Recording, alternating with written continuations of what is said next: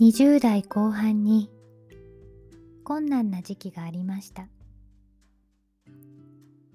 色のない世界にいるような。そこから抜け出したくて。勇気が欲しくて。海外へ一人旅へ。帰りの飛行機である人が隣に座りました。私はとても幸せ者であること。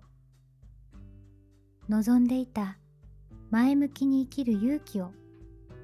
手にしている自分に気がつきました。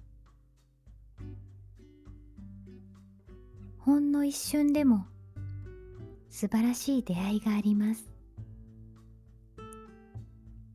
あなたに良き出会いを。そして今度は私がご縁のある人の力になりたい。当時出会った我がソウルメイトのように。